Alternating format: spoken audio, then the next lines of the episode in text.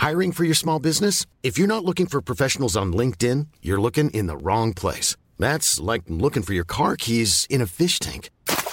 LinkedIn helps you hire professionals you can't find anywhere else, even those who aren't actively searching for a new job but might be open to the perfect role. In a given month, over 70% of LinkedIn users don't even visit other leading job sites. So start looking in the right place. With LinkedIn, you can hire professionals like a professional. Post your free job on linkedin.com slash spoken today.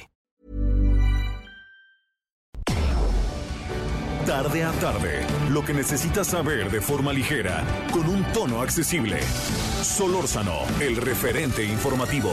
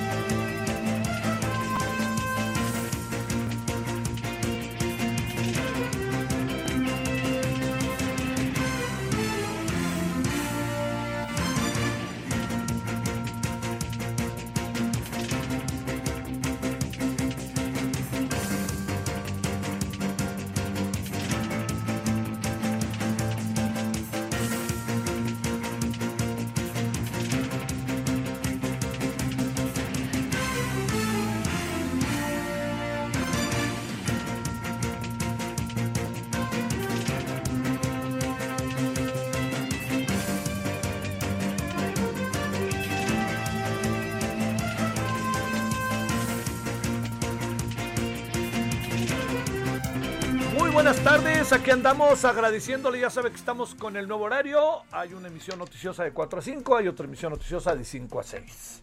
Y aquí andamos como todos los días, le agradezco este, que me nos acompañe y eh, sobre todo que esté aquí con nosotros en una tarde que otra vez, híjole, se anda asomando la lluvia en buena parte de la Ciudad de México, si no es que en algunas zonas ya está eh, lloviendo. Oiga, este... Ah, el fútbol, el fútbol, qué difícil, qué difícil. Yo no sabía realmente a quién irles Italia o España.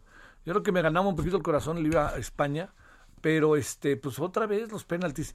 Hoy estaba platicando que yo creo, si usted es futbolera, futbolero, mire, siempre colocamos el tema de los penaltis fallados invariablemente en quien los tira o la, quien los la que los tira. Y quiere que le diga una cosa, no es, no es tan así, ¿eh? No es tan así. Claro que si uno coloca la pelota donde debe, etcétera, pero le voy a decir algo que es importantísimo. Los porteros han, se han dedicado a entrenar y a entrenar y entrenar penaltis. Y más cuando sabe uno que se puede decidir un partido por penaltis. Fíjese, yo recuerdo un Cruz Azul América en donde Corona paró el penalti realmente de manera muy espectacular a punto de acabar el partido. Y con eso ganó Cruz Azul 1-0. Creo que fue el último partido con público antes de la pandemia, o, o- fue ya con pandemia, no recuerdo. Pero fue, fue Corona. Guillermo Ochoa ha parado dos penaltis. Uno dio un campeonato con la selección y otro lo llevó a México a la final.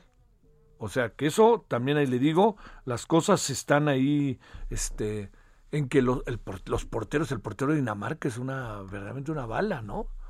Este, el portero hoy de Italia, no, no lo vi, lo iba escuchando, y este, pues creo que paró tres penaltis, ¿no?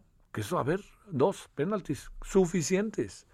Hoy en día con dos penaltis, un penalti parado casi puede ser la diferencia, así de fácil, con uno, pero no fue uno, fueron varios. Bueno, nomás lo digo porque aquí es cuando el fútbol adquiere una dimensión diferente. La verdad, para todos los que nos gusta el fútbol, hoy, es de esos días de fiesta. Entiendo que en España estarán tristones. ¿Hay juego por el tercer lugar o no? ¿Sí? Bueno, pues todavía veremos España, ¿no? Creo que ya no, ¿no? Porque ya es un agotamiento de los jugadores. Luego los ponen a jugar tiempos extras por el tercer lugar. Pues, imagínense otros. España lleva, España y Italia, pero sobre todo España lleva tres partidos con tiempos extras, ¿eh? O sea, los jugadores están, ¿no, verdad? Ahí. Bueno, pero ¿cómo define el tercer lugar? A ver, tírate ese trompo al uña, tú cementero. A ver, vele, búscale. Para que no malinformemos. Claro que yo sé que están oyendo Orbañanos. Ya acabó Orbañanos ahorita, ya va. Entonces ya me pueden escuchar a mí, es una ventaja. Bueno, oiga, aquí andamos saludándole con enorme gusto. Gracias que nos acompaña le adelanto, mañana vamos a tener otro show, ¿no? ¿Quién es quién en las mentiras? Versión 2 o capítulo 2, como usted quiera verlo. A ver qué pasa mañana. Pero mire, hay varios este, temas que andan por ahí dándonos vuelta que me parecen eh, relevantes. Al rato vamos a hablar sobre el tema de Luis Cárdenas Palomino. Pero fíjese cómo, cómo son las cosas. Empieza uno a enterarse, empieza uno a enterarse cómo lo detuvieron, qué fue lo que pasó. Y este, este hombre andaba como si nada. O sea, yo hubiera andado a, ahora sí que a salto de mata, ¿no? Pero ahí estaba, salía, empieza a ver testimonios de los vecinos, los vecinos dicen, no, hombre, pues aquí estaba el tipo y la pasaba padrísimo, etcétera, etcétera. Entonces, pues bueno, yo lo único que digo es, este, no perdamos de vista que como sea, lo que uno no puede, este, soslayar es que, eh, pues a lo mejor pensaron que tenían un proceso de, un proceso de, impunidad, ¿no? Que podían ellos hacer lo que quisieran. Y entonces, pues Luis Cárdenas Palomino en su camionetota, siempre con guaruras en la puerta, etcétera, pues ya se dio cuenta que no. Me contaban que el domingo en la mañana, el domingo en la mañana, había una. sucedió algo que, eh, que fue muy relevante. Y eso que sucedió como algo muy relevante fue que en la zona cercana donde vive, el, este, eh, le diría, la, donde está cerca, pues, ¿no? De donde vive el personaje Luis, vivía el personaje Luis Cárdenas, Palomino, que hubo un auténtico, o sea, cerraron todos los vecinos dijeron, algo va a pasar, entonces yo me regreso a mi casa y colorín colorado y aquí la historia se ha acabado. Y creo que en buena medida eso pasó y todo el mundo se metió a su casa, ¿no? Dijo, no, aquí va a pasar algo y mejor. Y luego con las cosas que suceden. Y a la mañana siguiente, el lunes, a las 4 de la mañana, ya estaban ahí. O sea, dice, cerraron hasta el panteón, que está cercano por ahí, me contaban algunos vecinos de la zona. Bueno, entonces, hoy vamos a hablar de ello porque no se nos olvide que eso tiene que ver eh, directamente, no se nos olvide que eso tiene que ver directamente, que quede claro, con la, este, tiene que ver directamente también con el caso de Florence Cassés y de eh, el señor Vallarta, ¿no? Así de fácil. Vamos a hablar al rato, alguien, con alguien que junto con un equipo hizo un documental sobre Florence Cassés, incluso habló con ella, habló con ella en la cárcel, habló con ella en París. Entonces es muy interesante lo que ella nos pueda, lo, que él nos, Daniel Ruiz nos pueda comentar. Ese es uno de los asuntos. Y sabe que lo otro, que no quisiera incluso retrasar mucho la entrada, es poder cerrar la conversación con Fluvio Ruiz en el tema petrolero. Ahí le va, ahí le va, de una vez le adelanto las perspectivas del asunto. Uno, el tema directamente que tiene que ver con el, eh, lo que está pasando, el ojo de fuego, ¿no? Dos, el tema que tiene que ver con la compra de la refinería, que ahora empieza a haber muchas voces que dicen cómo es posible, en fin, todo esto, ¿no? Entonces, como usted alcanza a apreciar, hay muchos temas por ahí. Y tercero, que ya se dio cuenta, ha seguido el tema, el precio del barril de petróleo anda arriba de los 60 dólares, ¿eh? y hasta más, ¿eh? Ojo, eso nos viene bien. El problema es cuántos barriles podemos nosotros lanzar y no se le olvide que como importamos gasolina, pues entonces el asunto no necesariamente nos viene bien del todo, porque tenemos que hacer varias cosas a la vez, al mismo tiempo, y tenemos que sacar barriles de petróleo, los vendemos bien, pero compramos gasolina que no nos viene bien porque el precio es alto. En fin, bueno, la gasolina en Estados Unidos ahorita, por ejemplo, en Florida estaba un dólar o está tres, ¿eh? Anótelo, anótelo en su lista. Bueno, Gracias que nos acompaña. Sea usted bienvenida, bienvenido. Estamos en el referente radio. Estamos, le recuerdo, ahora con este horario de las 17 a las 18 horas en la hora del centro.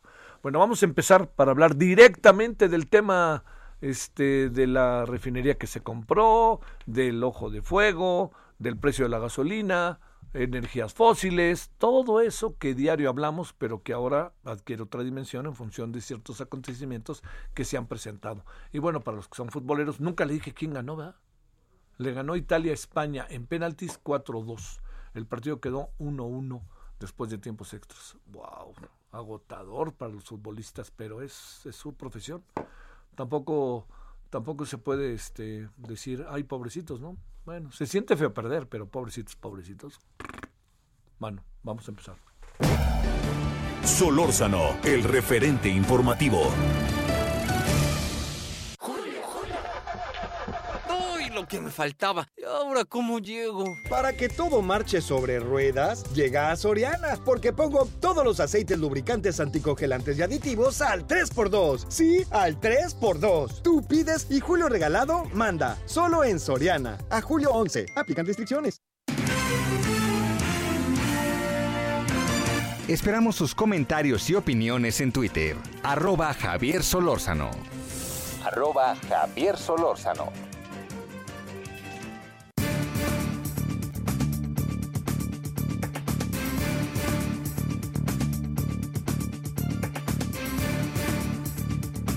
Bueno, continuamos con la conversación que sosteníamos ayer con Fluvio Ruiz, analista del sector petrolero. Querido Fluvio, te saludo con gusto, ¿cómo estás?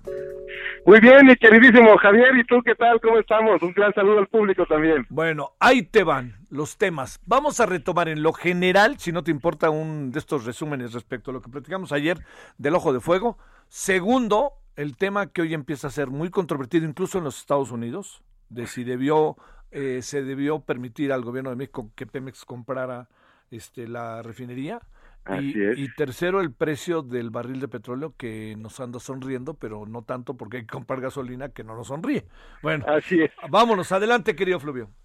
Sí, mira, para cerrar el tema de ayer, eh, me parece que lo importante es eh, revisar, uno, las causas del accidente como tal, que eso pues debe ser eh, trabajo y responsabilidad de la CEA, ¿no? de la Agencia de Seguridad Energía y Ambiente, más allá de lo que internamente Pemex pueda dilucidar para autorregularse, para mejorar sus programas de mantenimiento, para incluso tal vez eh, reorientar sus prioridades eh, presupuestales, ¿no? Pero la responsabilidad es del- de, de la CEA y aquí lo que preocupa es esta especie de exoneración temprana que dio el director de la CEA cuando ni siquiera Pemex había emitido ninguna información y desde la CEA se apresuraban a decir que no había pasado nada con la fauna, que no había derrames, demás, ¿no? Entonces creo que eso muestra la, la fragilidad institucional en lo que está eh, la, la CEA. Ayer recordábamos que el, el, el accidente de Macondo de la Deepwater Horizon había traído consigo una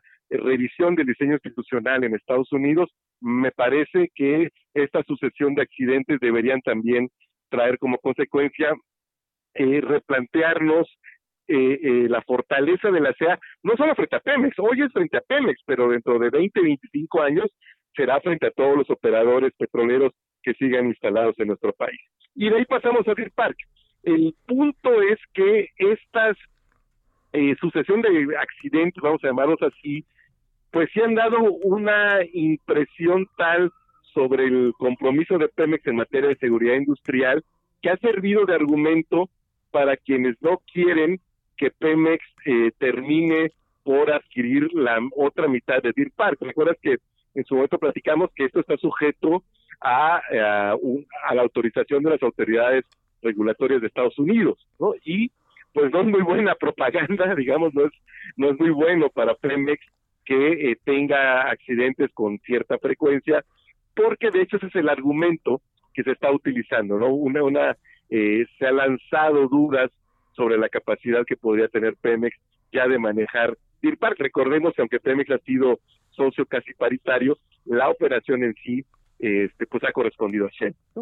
Ahora, el tema de los hidrocarburos, en efecto, este no se puede todo en la vida, dijera alguien, no, mi querido Javier. Entonces, pues sí, con el incremento eh, de los precios, curiosamente, la falta de acuerdo eh, que se dio ayer en la OPEP Plus, lo que implica es que no habrá incrementos de producción.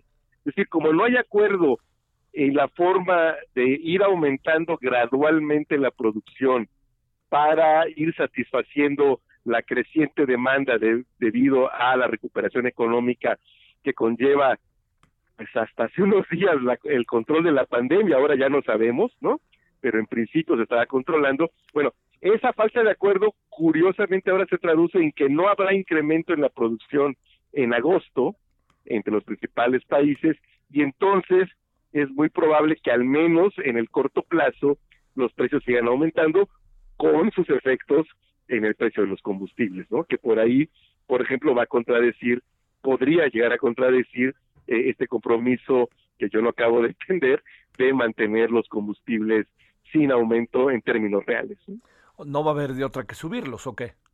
Ah, o seguir sacrificando recursos fiscales, ¿no? Que de repente no es muy buena idea, ¿no?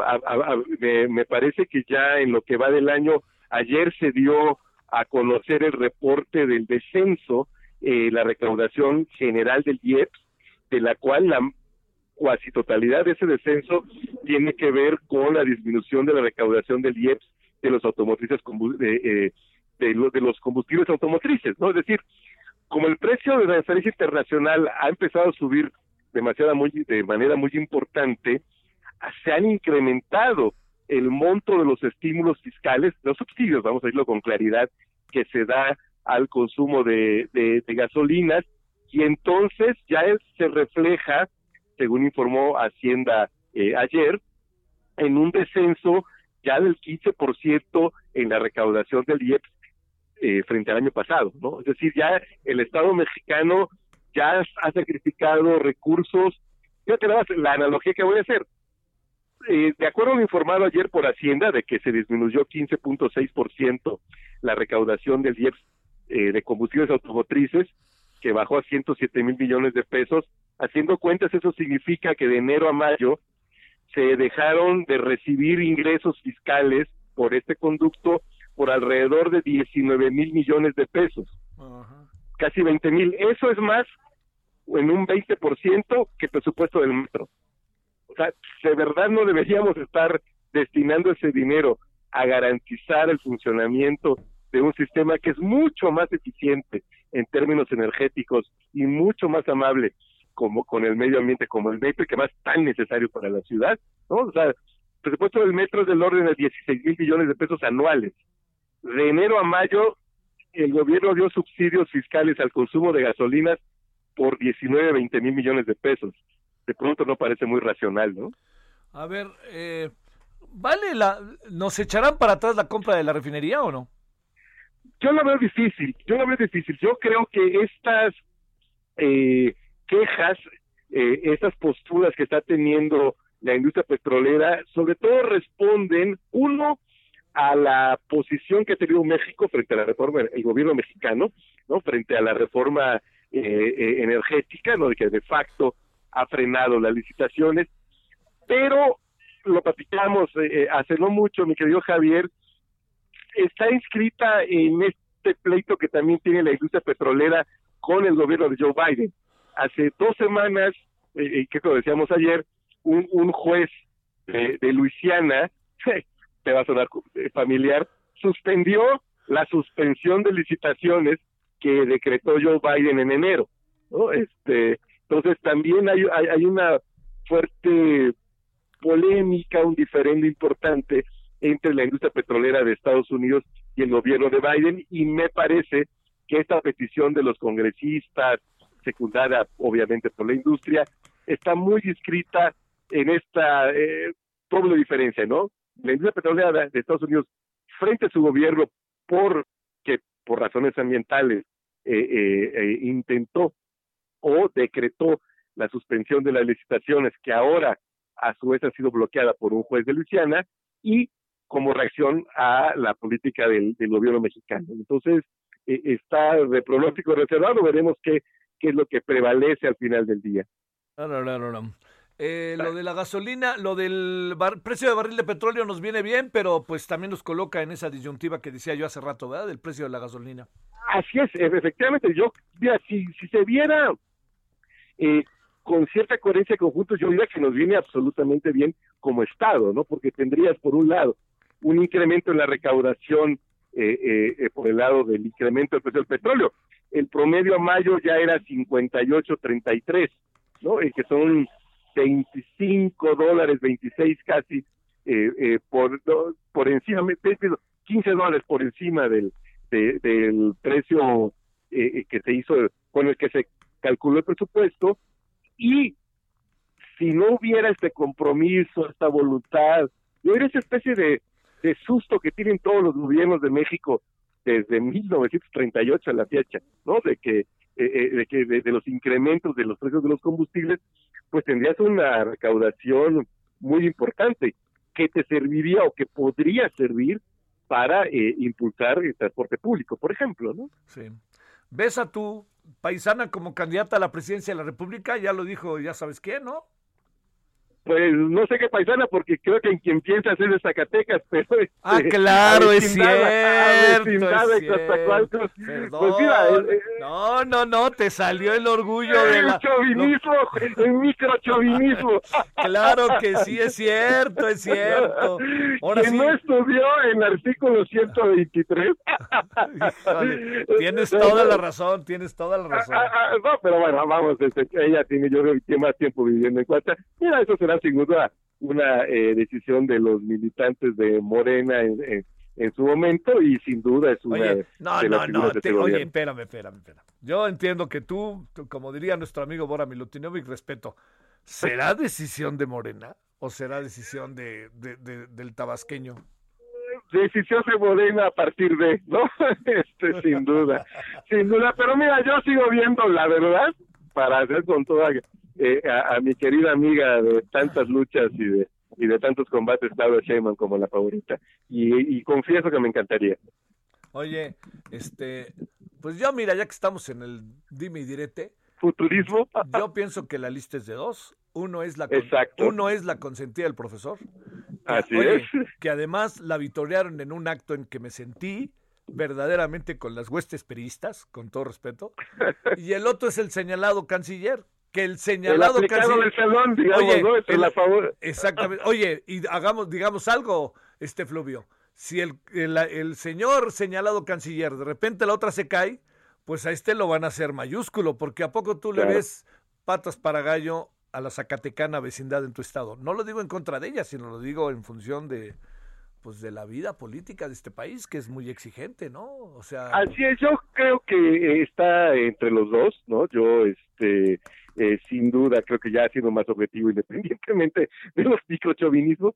Este, sí, yo, yo creo que va por ahí, ¿no? Este, que el resto, pues bueno, es un poquito quitar presión y eh, me parece que este país, al final de cuentas, sí necesitaría o la, la, la solidez, la congruencia de, de, de, Claudia, con quien yo tengo una larga amistad, eh, o eh, la eficiencia que ha mostrado como funcionario público Marcelo. No creo que eh, eh, por ahí seguramente estarán las las decisiones, eh, pues, ¿qué será? ¿Dos años? Si, si, este si te man, conste que lo digo yo, para que nadie diga, no, no, si te mandan a Pemex, el país respira, mi querido Fluvio. Ah, querido Fluvio, lo que pasa es que eres mi amigo, Javier. también, también, pero si te mandan a Pemex, el país respira, ¿eh? Palabra. Te lo agradezco. Y, y, mi madre que te está escuchando seguramente lo agradecerá. No, no, lo, digo. Yo, yo creo que el director de Pemex está cerca de, que pase algo allá adentro, ¿no?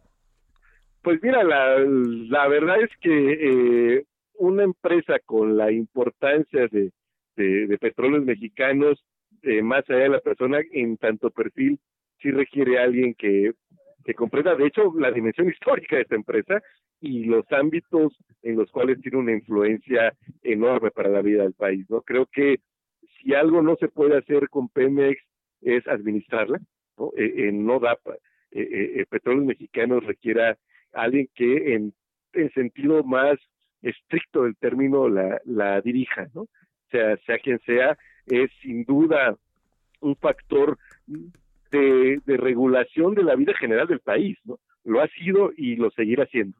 Creo que eh, cuando yo he escuchado también voces que hablan de eliminar la ideología, de la conducción de Pemex, pues no, no entender gran cosa, ¿no? No entender el, el, sendero institucional del sector petrolero, no, no entender que esta es una forma institucional de regulación fundamental para el desarrollo del país y que debe ser dirigida eh, en ese contexto. ¿no? Un gran saludo, mi querísimo Fluvio, que te vaya muy bien.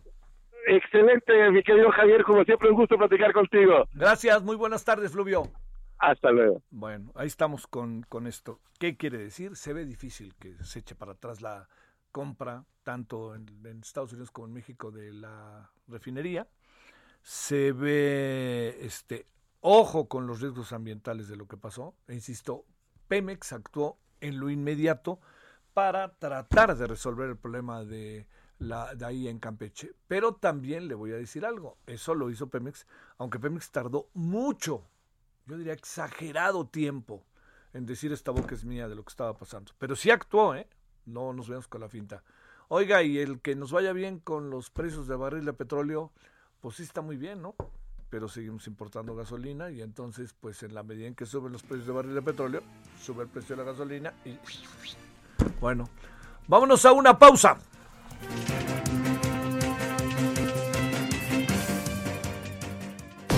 El referente informativo regresa luego de una pausa. Estamos de regreso con el referente informativo. Solórzano, el referente informativo. Ricardo Monreal advierte que buscará la presidencia de la República en 2024. Especialistas afirman que tercera ola de contagios es consecuencia de la falta de control en aeropuertos. 75% de los estudiantes presentan problemas de aprendizaje, señala Mexicanos Primero. Biblioteca Vasconcelos agiliza vacunación anti-COVID a personas de 30 a 39 años. Quedan damnificadas al menos 20 familias en Sinancatepec tras lluvias en el Estado de México. Tamaulipas registra ligero descenso de contagios de COVID-19. Mueren cuatro personas en Oaxaca a consecuencia de las lluvias. Presa Cerro Prieto en Nuevo León registra nivel más bajo de su historia. Esperamos sus comentarios y opiniones en Twitter. Arroba Javier Solórzano. Arroba Javier Solórzano. Quebrándose. Viene, viene, viene. Vengan, pero a Soriana, porque en todas las llantas compra una y llévate la segunda al 70% de descuento. Sí, al 70% de descuento. En tienda o en línea, tú pides y Julio Regalado manda. Solo en Soriana. A julio 11. Aplican restricciones.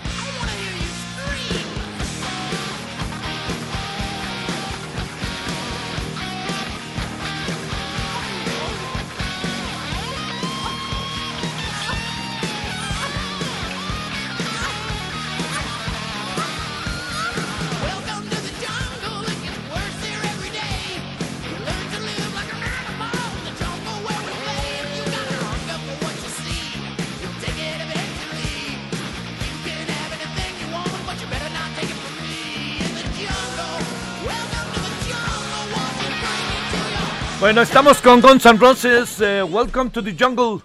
Me acuerdo que cuando hacíamos hace algunos años eso de en su casa, entonces hacíamos un programa con MBS en donde íbamos a entrevistar a los candidatos a su casa. Y entonces Ernesto Cedillo Ponce de León, que era el candidato del PRI, pues nomás volteaba a ver a Pedro Feliz y a Carmen Aristegui, a mí nunca me volteaba a ver en la entrevista hasta que de repente pues uno tuvo que interrumpir, oiga, espérame, pues somos tres, ¿no? Y entonces le pregunté que, pues le pregunté algo sobre sus hijos y me dijo, no, dice, pues mis hijos escuchan algo que yo no entiendo muy bien, que se llama este, pistolas y rosas. Me quedé, le confieso, en Babolandia. Dije, pistolas y rosas. ¿Quién será, no?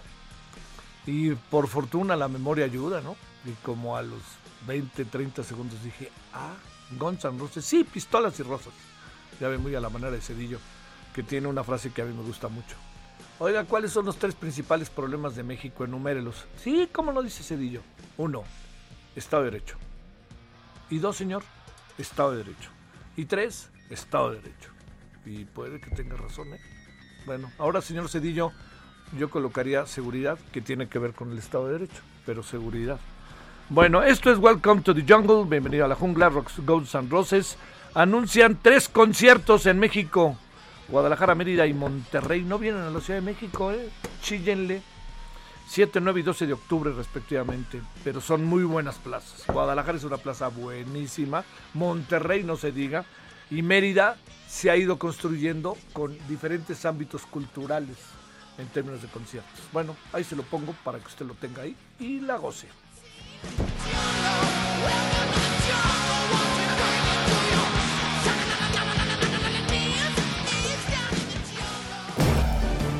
Solórzano, el referente informativo.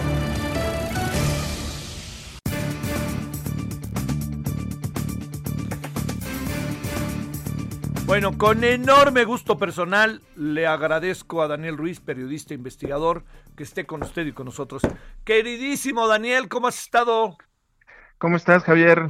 Por fortuna todo bien. Qué bueno. Este, todo en orden. Bueno, en la medida de las posibilidades, ¿verdad? En la medida de las posibilidades en estos tiempos que son verdaderamente complicados. Complicadísimos. Oye, Daniel, este, a ver, ¿por qué no nos cuentas de todo tu acercamiento con el tema de Florence Cassés para terminar, si te parece, Luis Cárdenas Palomino? Sí, gracias por el espacio, Javier, antes que nada. Eh, mira, yo empecé a hacer un documental eh, sobre, sobre la detención y el caso de Florence Cassé en específico, ¿no? Sobre el caso, y, lo reitero, porque había muchas cosas alrededor, muchas pistas, este era un caso muy politizado, muy mediatizado, y eh, a mí lo que me interesaba más era seguir el caso judicial de- de- del tema. Eh, a mí me llamó la atención el que en un principio haya causado tanta, tanta, tanto ruido en los medios de comunicación, las transmisiones en vivo, los montajes que ya todos sabemos, y después en un desmentido al aire, en un programa en vivo con Denise Merker, eh, se, se, digamos, se abría eh, a, a la gente la posibilidad del montaje, ¿no? Se, se demostraba que eso había sido un montaje, y después, bueno, todos los vericuetos jurídicos que no, que siguieron, después que no había manera de encontrar un hilo conductor que permitiera eh, culpar a una persona como Florence de haber participado en los secuestros de, lo- de los que la acusaban. Ajá. Y por supuesto también de, de- de la existencia de esta famosa banda Zodiaco o de los Zodiaco, que al final nunca se comprobó, nunca se llevó a cabo, todo, todo estuvo siempre lleno de cosas extrañas, montajes, declaraciones raras, apariciones de testigos, muerte de un par de ellos, todo era, todo era muy montado. Y entonces yo hice un documental eh, sobre ese caso. ¿Y por qué se liga con, con Luis Cárdenas Palomino? Porque él era la mano derecha de Genaro García Luna y él es el que operó en el montaje. No digo que él lo haya hecho, pero él estaba en el montaje. Hay una escena clave en, eh, dentro de la exhibición, de la transmisión de ese día del noticiario, eh, cuando, eh, no sé si recuerdas, hay una escena en donde entran los policías armados como en un, en un operativo a Sí. una casa Ajá. rural Ajá. que tiene una, una, una pequeña fuente y al final hay una cabaña. La cámara llega a la cabaña y quien abre la puerta desde dentro es justamente Luis Cárdenas Palomino, Mira nomás, mira nomás. vestido con una, con un abrigo negro largo. Él abre la puerta y ent- entonces entra la cámara, da vuelta a la izquierda y está Florence tirada, cubierta con, un, con, un, eh, con una cobija. La cámara sigue en estos, en estos movimientos y aparece a cuadro eh, Israel Vallarta. Hay un corte y después Israel Vallarta aparece de pie frente a la cámara, vestido con un suéter negro de cuello alto, y lo, está interrogando el periodista, preguntándole cómo se llamaba, a qué se dedicaba. Eh, eh, eh, Israel Vallarta le dice, a mí me contrató un señor para que yo trajera a los secuestrados. ¿Y cómo se llama ese señor que lo contrató? Dice, no sé. A mí me dijo que se llamaba Salustio, Sale. ¿no? Y, en- claro, y claro. después le dice, ¿cuánto le van a pagar? No sé, dice Israel Vallarta, y de repente se queja, ¿no? Hay un momento en que Vallarta hace, ¡ah, ay! Porque la mano que tiene sobre su hombro derecho lo aprieta. Y dice, ¿qué te pasó? Me pegaron, contesta Israel. Sí. Y la voz ya no es la del periodista, se oye una voz atrás que dice, ¿quién te pegó? Israel voltea y le dice, usted. Y se refiere a Luis Cárdenas Palomino. ¿Por qué es importante esto? Porque Israel y Florence siempre dijeron que a ellos no los detuvieron el día 9 de diciembre, sino el 8, en la carretera. Se los llevaron a los separos de la entonces Agencia Federal de Investigación. A Florence la dejan toda la noche en una camioneta con una mujer y van todo el tiempo a visitarla, a preguntarle cosas, a interrogarla, la bajan, la meten al asiento, la sacan de ahí y eh, la traen de la camioneta a las, a- a- las instalaciones. A Israel no, a Israel lo meten y, dice él, lo torturan. Hay pruebas médicas que eh, demuestran que sí lo golpearon. Y entonces a él, está eh, a él lo golpean adentro para que confiese. Y él dice que es Luis Cárdenas. Eso es ya lo que, lo que dice Israel. Lo que sí se ve en la televisión claramente y en esa transmisión es el, cuando Israel se queja y dice, usted me pegó y esa voz es la de Luis Cárdenas, de eso no hay duda. Y esto es, bueno, y después Luis Cárdenas sigue sí, eh, durante todo el jui- eh, durante todo el proceso. eh, yo a lo largo del documental intento hablar con él, logro hablar con Luis Cárdenas una vez, que nada, nada más me dio acceso una vez en unas instalaciones que la policía tiene por Iztapalapa. Y entonces me dijo que por qué lo estaba haciendo, ya le expliqué eh, eh, el motivo, y le dije, señor, necesito que usted me dé las pruebas del gobierno porque no hay pruebas que, que, que, que comprueben pues que Florence participó. Y me dijo, yo las tengo, te las voy a hacer llegar. Nunca me mandó nada, nunca se puso en contacto conmigo, no, no hubo manera de volver a llegar con él. Con él y con su mano derecha, que era un policía de nombre Israel, no recuerdo el apellido, pero ellos estaban todo el tiempo juntos. Mm, Y entonces, por ahí y se cu- cuentan muchas cosas. Pero esto es, esto es lo que, digamos, lo que yo viví de primera mano, ¿no? Sí, claro. Oye, Daniel, eh, la, la, eh, ¿por qué hay tanta insistencia? Entiendo, ¿eh? Pero ¿por qué hay tanta insistencia, tú que tuviste ahí acceso a todo esto, de pensar nada más en Televisa, Carlos Loret, y no se piensa en Azteca, que también estaba presente? ¿Qué supones que pasa ahí? Eh, cuando eh, sale la, el, desmentido de, de- bueno, no el desmentido, sino cuando en el programa de Denise Merker entra una llamada de Florence Cassé desde el centro de arraigo y dice públicamente frente a Genaro García Lunas que está mintiendo, que a ella la detuvieron un día antes, que no es cierto lo que están haciendo. eh, cuando, cuando Florence hace esa llamada y desmiente frente a García Luna, eh, ahí cambia todo, digamos, todo el, el- el- el proceso, el proceso judicial. ¿Qué pasa con las televisoras? Televisa despide al reportero que cubrió la nota, lo, lo señala como el responsable de no haberlos informado del montaje y Televisión Azteca saca una nota el lunes siguiente, esto fue en viernes, Sí. Televisa, saca- eh, eh, Azteca Azteca. saca una nota el lunes siguiente diciendo que a ellos los engañaron. Eso lo hace Javier, en voz de Javier Latorre. Fíjate, Eh. Por ahí debe estar. Ellos sí se deslindan muy rápido de esa. De ¿Y esa ¿Qué, qué piensas de eso, Daniel? Eh, hay, hay por ahí, eh, yo no lo, no, no lo compruebo, no lo puedo comprobar porque no estuve, pero eh, hay quienes dicen que el único que llega a tiempo a, a este llamado de la policía para hacer la transmisión es el reportero de Televisa y Televisa. Los demás llegan tarde. Los de Azteca solo llegan la, solo llega la cámara, no llega él o la reportera. Ajá. Entonces, ahí hay una serie de cosas eh, difícil de explicar para un llamado de ese tamaño, ¿no? Sí. Porque si tú puedes movilizar una unidad móvil hasta eh, Topilejo, o poco antes de Topilejo, hasta, hasta Milpalta, Ajá. este, pues necesitas tiempos y recursos. Oye, ¿no? oye, a ver, como tú como yo hemos platicado muchas veces con Pablo Reina, eh, incluso yo hago una de las introducciones de su libro que está por salir. Eh, déjame decirte, hay algo que en voz de Pablo a mí me queda claro, ¿eh? que es el hecho de que Pablo Reina dice, a mí me avisaron a tiempo y sé que le avisaron a, Tele- a Televisión Azteca y la reportera de TV Azteca llegó tarde. Eso fue lo, es lo que Pablo me dice. Pero los dos Sí. estábamos convocados casi igual. A lo mejor me llamaron a mí primero, pero inmediatamente que colgaron conmigo le hablaron a ella, ¿no? Sí, recordemos aquellos tiempos. En, en- estamos hablando de 2005. Claro, eso es muy importante. So- había solo dos grandes televisoras con dos grandes noticiarios matutinos, de, de televisión me refiero.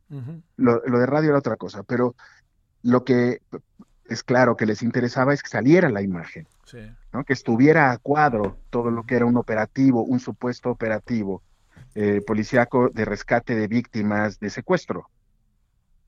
¿no? Era, era lo que más les importaba. Si el reportero de una llega tarde, bueno, ya es responsabilidad de ellos, aunque sí hay transmisión en vivo, pero no hay, no hay este reporte claro de un reportero ahí diciendo, vamos aquí, están acá, ¿qué le pasa a este? ¿Qué le pasa a aquel?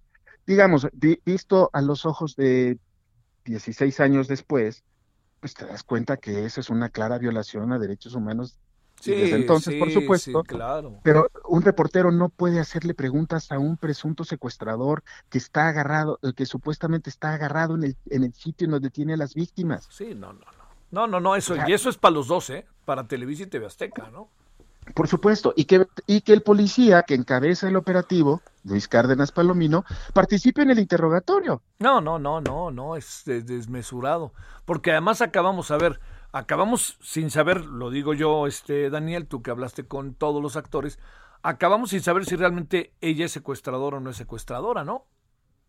La, la corte no se pronuncia a favor en con- o en contra de ella. Claro.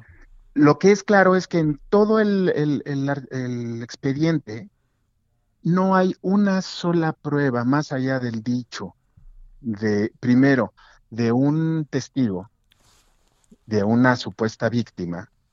Él sí y dice que identifica a una persona de pelo rubio que tiene acento francés.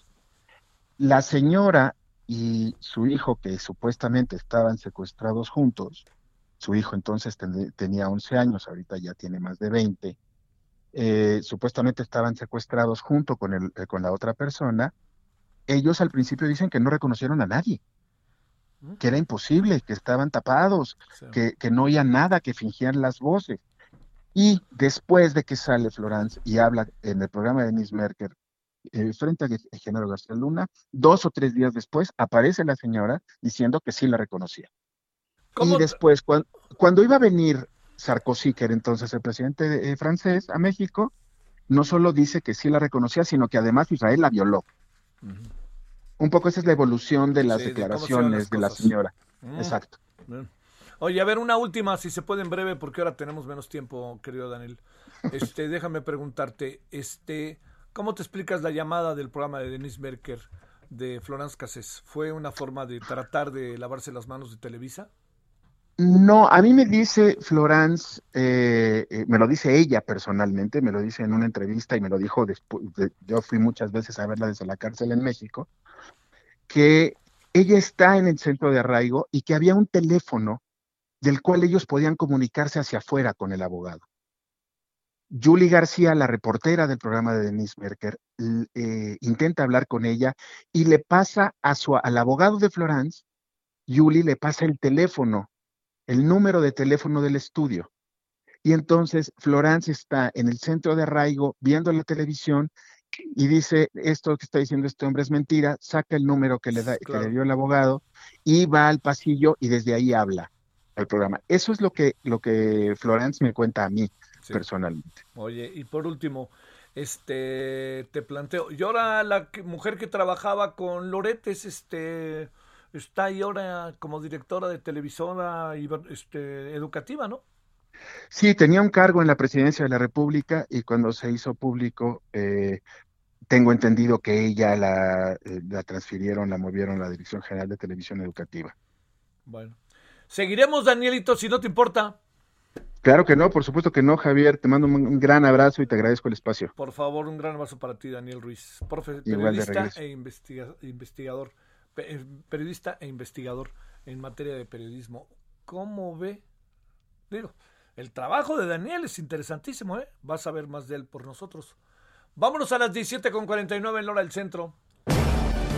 Solórzano, el referente informativo. Rosa, te tengo un chisme de concha. Para bien la oreja. Mejor vete a Soriana por todas las orejas, conchas y todo el pan dulce bimbo y tía rosa que pongo al 3x2. Como panqué de nuez de 255 gramos. Lleva 3 por 67.80 y ahorra 33.90. Tú pides y Julio Regalado manda. Solo en Soriana. A julio 8. Aplican restricciones. Esperamos sus comentarios y opiniones en Twitter. Arroba Javier Solórzano. Arroba Javier Solórzano. Balance Inmobiliario es presentado por Centro Urbano. Estrena hoy Casa o Depa en 20. Grandes promociones en Tecámac, Querétaro, Puebla, Cancún, Playa del Carmen y Monterrey. Tu mejor hogar e inversión está en 20. Búscanos en 20.com.mx.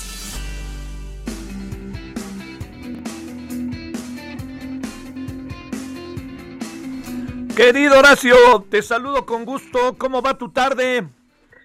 Pues muy bien, fíjate, muy bien. Un poco triste por la derrota de España, pero fuera de eso, bien. Bueno, pues este, sí, ¿eh? Yo también este, le iba, te confieso que le iba a España, ¿eh? Pero bueno, ganó, voy a decir un comentario muy típico, ganó el fútbol, porque Estoy realmente acuerdo, ¿eh? no lo vi mucho el juego, pero sé que se dieron bonito y con todo. Oye, ¿cómo va? A ver, ¿qué? ¿Vamos a contratar personal y qué tendríamos que tomar en cuenta para contratarlo? Fíjate que, que en este de la reactivación económica, evidentemente se trata de recuperar los empleos perdidos por a causa de la pandemia.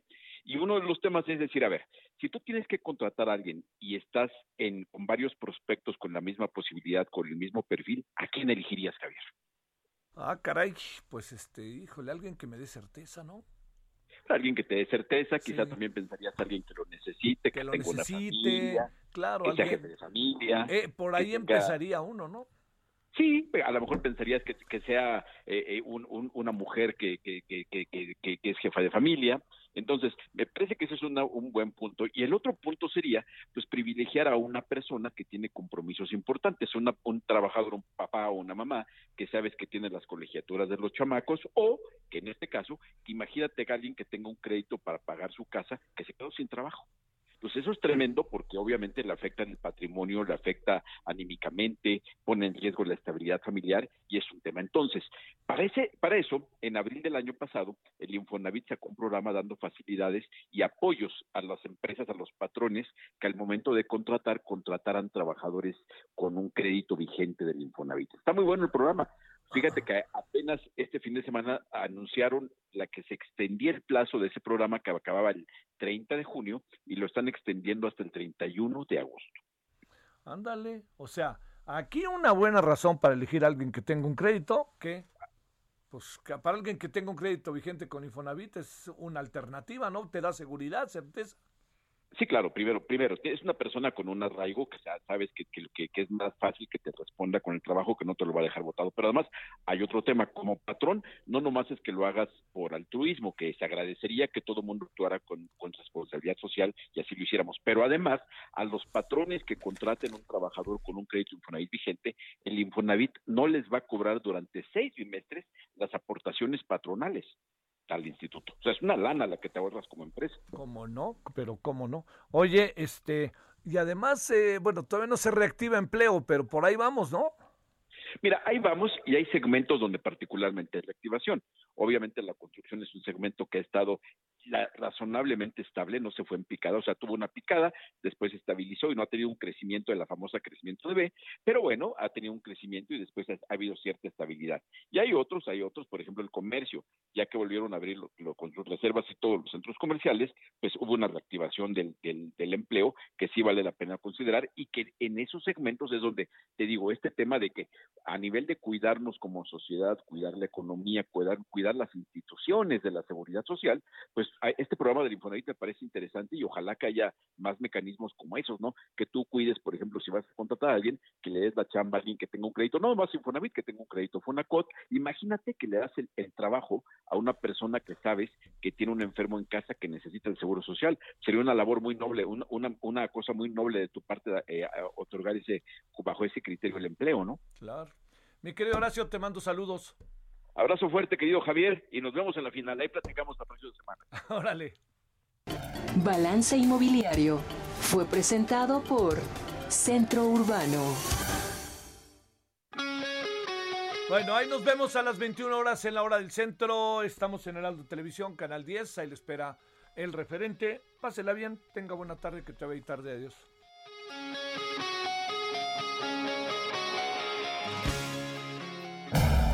Hasta aquí, Solórzano, el referente informativo.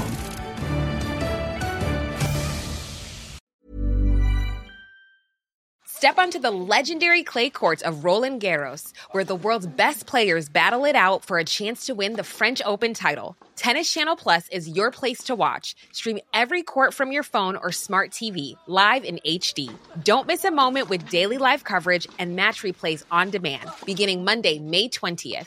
Be there for all the unforgettable moments. Stream now with Tennis Channel Plus.